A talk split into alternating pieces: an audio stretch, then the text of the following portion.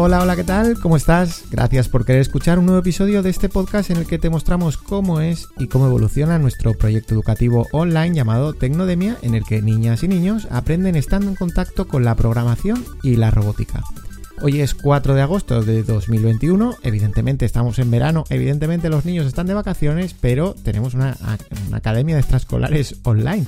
Eh, no hay vacaciones y de hecho pues los niños están aprovechando precisamente que tienen ese descanso escolar y ya en pleno agosto siguen haciendo actividades. Este primer grupo de prueba con el que estamos trabajando.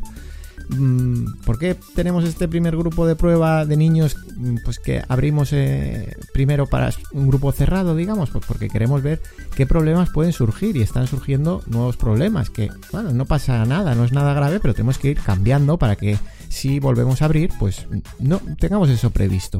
Ya vimos, por ejemplo, que a algunos niños les cuesta plantear un cambio en el entorno de programación, pues a lo mejor para pasar de, Scratch a Meco Arcade. Y lo mismo vemos que hay niños que quieren saltar, por ejemplo, Scratch y quieren ir directamente a Meco Arcade, muchos con la excusa de es que esto con Scratch no se puede hacer. Bueno, evidentemente con Scratch se puede hacer de todo prácticamente. Pero bueno, tienen como... Hay niños que tienen esas ganas, digamos, de, de avanzar más rápido, por decirlo así.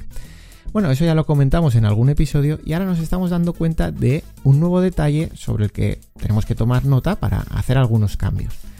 Dentro de los itinerarios que tenemos en, Tecnodemia hay un itinerario que está dedicado al diseño de videojuegos. Cuando hablamos del diseño de videojuegos no nos estamos refiriendo exactamente a la programación de videojuegos, que evidentemente dentro de toda la propuesta de Tecnodemia hay mucho de programación de, de videojuegos, pero el diseño de videojuegos con ese itinerario lo que queremos mostrar es cómo funciona realmente la industria del videojuego, qué roles hay para que los niños, bueno, puedan identificar si si ellos, mm, no sé, les gusta alguno de esos roles y no tiene por qué ser exactamente el programador.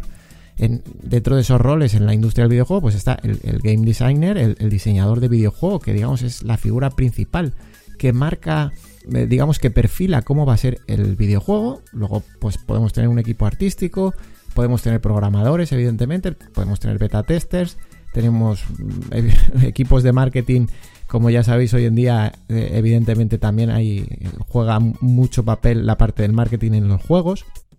Pero nos enfocamos en la figura de el game designer, porque el diseñador de videojuegos al final lo que hace es perfilar ese videojuego.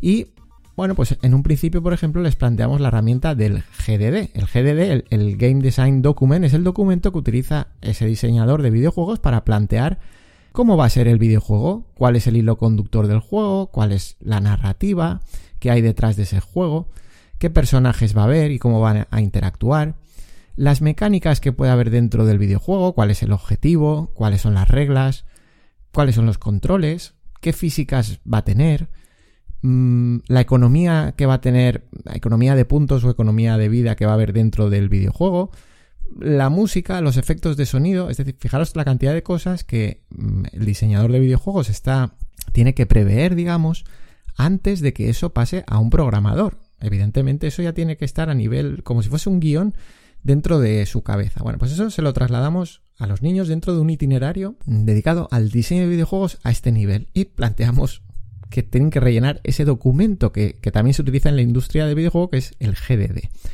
Bueno, pues ahí se tienen que enfrentar directamente a, su propia creatividad. Y entonces, claro, vemos que cuando los niños se tienen que enfrentar a un papel en blanco, por decirlo así, les cuesta. No es lo mismo que cuando ya les pones en el entorno de programación y, y, bueno, y empiezan a probar. Pero si les dices que piensen primero qué quieren plasmar en ese juego, que lo definan por completo, aunque sea a modo de resumen, les cuesta. Y, y bueno, hay otros que no les cuesta tanto, pero sí que vemos que la mayoría les cuesta un poquito. Y luego, por otro lado, tienen que escribir mucho, porque evidentemente es como hacer un guion. Eh, les cuesta tanto si lo hacen manuscrito como si lo tienen que hacer en un documento informático. Entonces, bueno, se les atraganta un poquito esta parte y vamos a tener que ayudarles. Vamos a tener que ayudarles tanto en la parte de creatividad, digamos, como en la parte de eh, facilitar esa documentación, que al final tenemos que documentar los, los, juegos que hagamos, pero sobre todo con el GDD, con este documento de diseño que se utiliza en, en, el diseño de videojuegos, pues lo tienen que hacer. Entonces, bueno, no tenemos la solución ahora mismo, vamos a plantear cosas, pues igual que a lo mejor está, no sé si conocéis estos, estos dados para crear cuentos, por ejemplo, pues tiras un dado y en, y en los dados salen como personajes o acciones o escenarios y todo eso te lo da como al azar unos dados y a partir de ahí puedes crear una historia. Pues algo así, algo como que les dé una base para que a ellos no les cueste tanto plantear ese videojuego de qué va a ser. Evidentemente nosotros trabajamos también con ejemplos de, de videojuegos, pues cogemos, eh, eh, por ejemplo, Mario Bros. y cogemos el juego de Mario Bros. y explicamos ese GDD, esa narrativa, esos personajes, esas mecánicas con esos juegos para que ellos lo tengan un poquito más claro. Pero al final les cuesta.